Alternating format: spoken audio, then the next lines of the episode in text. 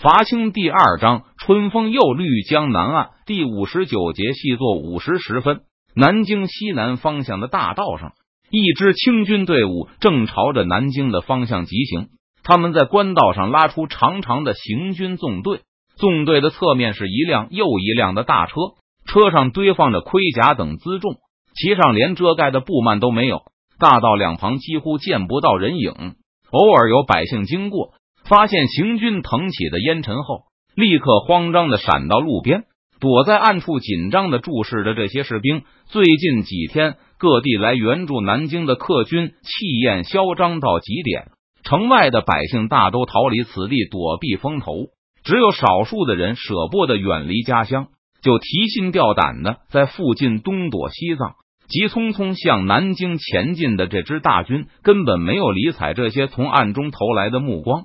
既然前哨一直没有传来警报，那么就继续按照原计划全速行军。隐藏着的百姓观察了半天，也没有识别出这支军队的身份。无论将旗还是军旗，这支军队一概没有。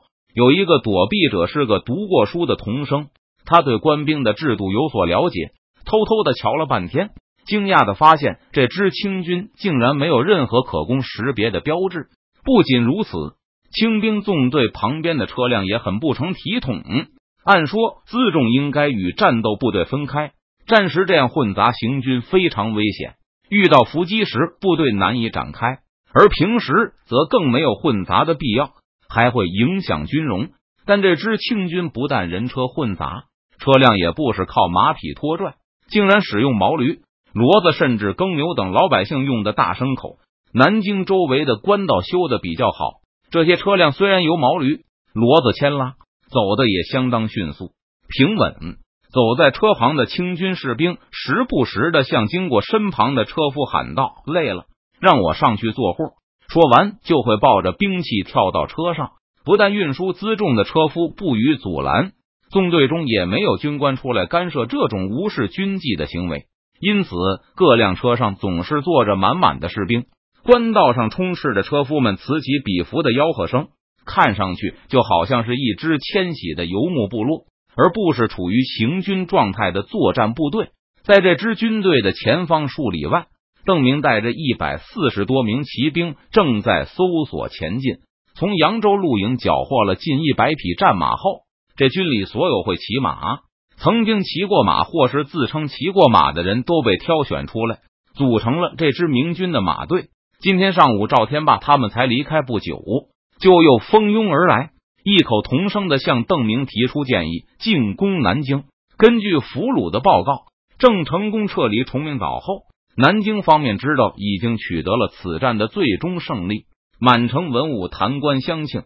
这军主力已经逃向安庆，张黄岩本人则奔巢湖，剩下的就是追剿溃兵的收尾工作了。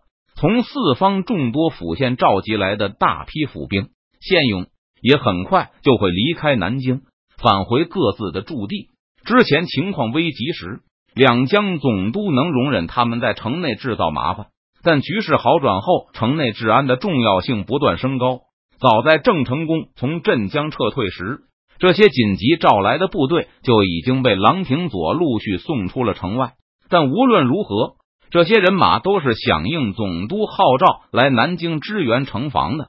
如果不给他们一些甜头，那么万一将来南京再有事，就很难指望周围的地方部队前来增援了。因此，郎廷佐对他们骚扰城郊居民听之任之。昨天还拿出藩库的银两，给城外的部队办三天流水席，让他们吃饱喝足，心满意足的返乡。从被俘的扬州露营士兵的描述来看。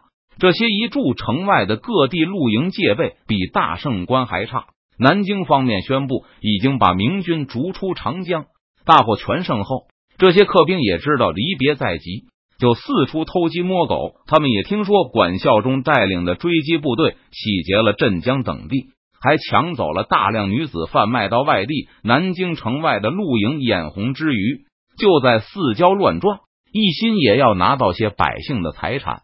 虽然我们击败了大胜关的鞑子，会让南京那里警惕起来，但是只逃走了十几个骑兵而已。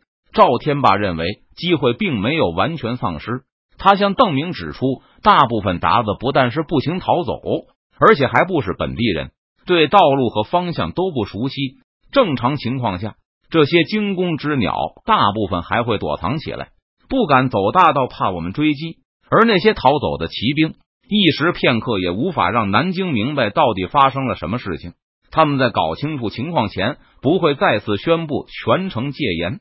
从大圣关到南京，就算快马加鞭。怎么也要跑上个大半个时辰吧？等城门守卫搞清楚他们的身份，放他们进城，然后逐一询问。估计还要一个时辰才能搞清情况。等下面的人报告给郎廷佐，他再决定派出人来侦查大圣关的情况。估计就得到晚上了。周开荒和赵天霸一起审问的俘虏，他对赵天霸的建议进行补充。就算狼贼在派出侦察兵的同时，让城外的鞑子进行戒备，城外可是有两三万人呢，一时片刻绝对无法都通知过来。周开荒说话的时候，李兴汉在边上一个劲的点头，感觉周开荒已经把他想说的话都说完了。最后他只说了一句：“先生，我们有奇袭的优势，你们建议我们用这四千人去攻打城外的三万鞑子吗？”邓明已经听明白了他们的意思。被郎廷佐赶出城的露营大概有两三万，虽然他们是最没秩序的一批，建制比较大的都已经赶去芜湖，但毕竟人数摆在那里。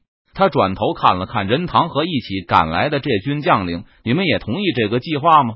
跟着邓明的这群人现在一个个胆大如虎，对此邓明并不感到太惊讶。但任堂他们也和赵天霸等人一起赶来。从表情上看，似乎也主张出兵，这就有点让邓明感到奇怪了。仅仅今天早上赢了一仗，就能给这军这么大的士气提升吗？是的，提督，我们也赞成赵千户的计划。任堂重重一点头。刚才审讯完俘虏，赵天霸刚提出这个主张时，有一些这军将领是心存怀疑的。可任堂全力支持，说服了大部分这军，同意与赵天霸共进退。一起向邓明请战。我们的本意就是在大胜关扎营，然后等待虎帅的援军。但虎帅到底什么时候能到不好说。南京那边越晚发动对我们的进攻，我们就越可能安全脱险。如果我们待在大胜关不动，就像赵千户说的，今天晚上或者明天早上，南京就会派人来看这里到底发生了什么事情。可能很快就会让周围的兵力向大胜关集中。而如果我们去南京城下转一圈，哪怕是敌人已经有戒备，我们无戏可成也没关系，因为看到我们竟然直扑南京，达子就更摸不清我们的虚实，不敢轻易攻击我们。任堂刚才就是用这番理由说服了其他这军头目，现在说给邓明听的时候，脉络已经梳理的很清楚，而且我们抵达南京城下，这件事情就会闹得更大，让虎帅更早得知消息。最后还有一点。我们也可以借此隐藏大圣关这里的情况，拖延时间。我们在南京待一两天，再退回大圣关，也就是让南京对我们的进攻晚上了一两天。邓明的目光从满营的军官脸上扫过，看到的是一张张坚毅的面孔。他哈哈大笑起来：“诸军都是当世豪杰，能与诸军共事，真是我的大幸啊！”计议已定。这军就立刻出发向南京赶去，报告提督。一个这军的骑兵冲到邓明的马前，邓明小心的勒定了马。周围的其他人也都警惕的看着这个骑兵，名叫李天元的这个这兵，自称骑术娴熟，被招入马队。但刚才他来向邓明报告时，根本控制不住坐骑，一头就撞了上来。幸好任堂眼疾手快，一把将他的缰绳拉住。这次李天元成功的拉住了他的马，虽然动作还是有点笨拙，但至少没让邓明身边警惕的卫士出手替他拉马。小人那队又发现了几条驴，还有两头耕牛。李天元指着不远处的一个小村子，向邓明报告道：“这附近的居民都无影无踪，估计全都避难去了。但有的牲口来不及拉走，也没有被清兵发现。牛车太慢了。”不过驴还行，邓明说道。相对拉车的牲口，大车倒是发现了不少辆。现在毛驴不够，也只好把牛套上车。赶车的人找到了吗？启禀提督，小人的哥哥就在后面，他可是赶车的一把好手。李天元报告道：“他哥哥也曾自称会骑马，但是连马都爬不上去，被刷下去了。后面的部队真的。”邓明不太相信他的话，千真万确。李天元涨红了脸，不过倒不是因为心虚，而是因为邓明的怀疑让他感觉受到了羞辱。小人马可能是骑的不好，但我哥赶车绝对是顶呱呱。好吧，邓明点点头。这军里各种才能的人都有。沿途寻找牲口和车辆时，还有人找到了二胡和快板，坐在车上就开始给同伴献艺。本来赵天霸要予以阻止，但邓明抢先阻止了他的阻止。这军毕竟还是一支缺乏战斗经验的部队，这些表演能够转移士兵的注意力。当他们听得津津有味，并发出喝彩声时，也就不会想到他们正在向十倍于己的敌人开去。为大军侦察的骑兵不断找到落下的牲口。任堂本来不太同意这样拿走百姓的东西，尤其是耕牛。但他也知道没有更好的办法加快行军速度，并保存士兵的体力。而且邓明掏出了一些银两，让侦察兵放在他们取走牲口的家中。见状，任堂也就不再继续嘀咕张尚书的军纪了。骑兵最快，车队其次，被落在后面的士兵，每当看见一辆新的空车迎面赶来时，都会发出一阵欢呼。上来，兄弟！这次一口气来了三辆驴车。为首的正是李天元的哥哥，他打了一个漂亮的回旋，稳稳的停在路中。三个明军士兵兴高采烈跃上驴车，驾驾！车夫用力的赶车向前，还不忘对身后的同伴吹嘘道：“看我超过前面的车队，第一个赶到南京。”正像众人分析的那样，一直到临近午时，四个扬州露营的逃兵才被捆着押进了两江总督府。最早逃回南京的飞毛腿被城门守军毫不客气的抓了起来。他们认定这家伙信口胡柴，目的是混进城内偷鸡摸狗。要不是城门军官说大劫之际不宜杀人，说不定就当场就被守兵斩首了。第二个扬州兵也没有比他的同伴好多少，同样被城门的守兵捆了起来。他们两个现在的罪名是开小差。守将说今晚他们就住大牢好了。等明天就把他们送回大圣关，交给他们的长官明正典刑。又过了一会儿，旁边的大营又送来一个五花大绑的家伙。押送的士兵说，他们在营外抓到一个造谣生事的明军细作，这厮企图扰乱军心，制造混乱，被他们火眼金睛的长官看破，已经承认了自己的罪行，被送来南京请功。城门的守兵看到这个细作，满脸乌青。衣服上都是鞭痕，两只眼睛肿得像是桃子，已经都睁不开了，口中还在不停的喃喃说着：“我是细作，我是细作，别打了。”但另外一个被绑在柱子上示众的逃兵却认出了这个细作，立刻声嘶力竭的大叫起来，称这个明军细作是他的一个难友，今天早上冲进同一个马厩抢马。守兵心中好奇，就多问了押送的士兵两句。发现这个细作也自称是大圣关的扬州露营守将，觉得事情有古怪，就让他把三个人一起押去两江总督府。总督府的官吏正在审问时，从另外一个城门又押来一个细作，说这个家伙危言耸听，企图动摇军心，并混入城中。发现第四个家伙的说法和前三个差不多后。审问他们的官吏也起了疑心，难道大圣官真的出事了？可大家都觉得这太荒谬了。明军都退出长江了，难道能长了翅膀又飞回来不成？安庆倒是还有明军败兵，可芜湖也没报警啊！想了半天，一个小官想起来，几日前在应天府和常州府交界发现的那批明军，可那支明军明明也去黄石了啊！前日黄石来送来捷报。说把明军杀的溃不成军，斩首数百，正在搜剿残部中。两江总督府的官吏当然不知道，在黄石守株待兔的清军等了两天也没等到明军，就在周围设岗胡乱杀了不少行人。黄石的清军在郑成功袭击南京的时候，没有立刻去驰援两江总督，现在急需功劳来洗脱自己。既然明军不可能是从天上掉下来的，官吏就倾向于这四个家伙都是逃兵。不过，有个老成持重的人建议派人到其他城门，还有朝南的营地问问，看是不是还有类似的情况。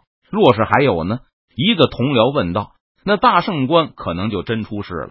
这个老成的官吏分析道：“肯定不是海逆，但扬州陆营可能把周围祸害的太惨了，激起民变了啊！民变，那是不是要派兵弹压？”问话的那个官吏顿时有些紧张。激起民变，放在以前是不得了的事，现在虽然有所不同。大捷之后，两江总督和朝廷不会认真计较，但一通责备，估计还是跑不了。谁知道到底是不是民变啊？参与审问的第三个官吏反对道：“就算是扬州露营，到底是被乱民打垮了，还是已经聚集起来弹压了乱民？这都完全不清楚啊！”嗯，先去各城门和营地问一下，如果还有自称扬州露营的逃兵，就派人去大圣关问一下。这个提议得到了一致的赞同。三个审讯官吏看看外面的日头，差不多到午时了。他们都感到肚子有点饿了，决定先去吃饭。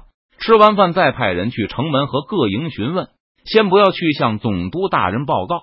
这也是三个审问官吏的一致看法。郎平佐正在欢庆胜利，眼下什么都还没有搞清楚，肯定不能去打扰了总督大人的好心情。而且这件事的真相很可能就是大圣官出了四个逃兵，什么民变、偷袭都是无中生有的事。要是把这几个逃兵的满嘴谎言郑重其事向总督报告，最后发现什么事都没有，那这三个人在总督衙门里也就算是干到头了。南京那宏伟的城墙已经在望，邓明率领的马队终于遇到了清军的小股部队。你们是哪个营的？遇到的清军头里牵着几头山羊，后面拉着的板车上盛满了从附近找到的家什。看了半天，他们也没看到邓明一行的旗号，就向着这些和他们抢路的人大喊起来：“我们是扬州陆营！”马上就有人大声回话：“我们从大圣关来的，你们回来干吗？”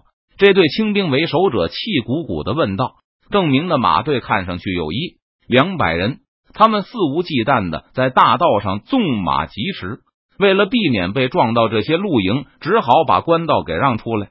听说开流水席了。”我们回来吃饭来了。扬州露营的马队从这些清兵身旁驰过，他们头也不回的高声答道：“刚才回答提问时，邓明等人的手已经摸向了武器，但对面的清兵脸上没有任何异色。他们又都偷偷的放开。好不容易等骑兵走完，清兵拖着东西又走上大道，但还没走多远，背后又响起了隆隆声。他们回头一看。”一眼望不到的头的大车，风驰电掣的向他们冲过来。我们是扬州露营的，流水席开了吧？我们也来吃了。又一次被赶下大道的清兵站在路边，这次他们得到的回答与那支马队的完全相同。不同的是，这次来的人更多，显然他们得在路边等很久了。扬州露营的王八羔子，清兵一个个心头火起来。忍不住破口大骂起来。为了吃饭，赶了二十多里路回来，为了这顿流水席，你们还真下力呀！他姥姥的，看到车上的士兵还拉着二胡，打着快板，为首的军官也怒不可遏。为了顿饭至于的吗？你们扬州兵还能有点出息吗？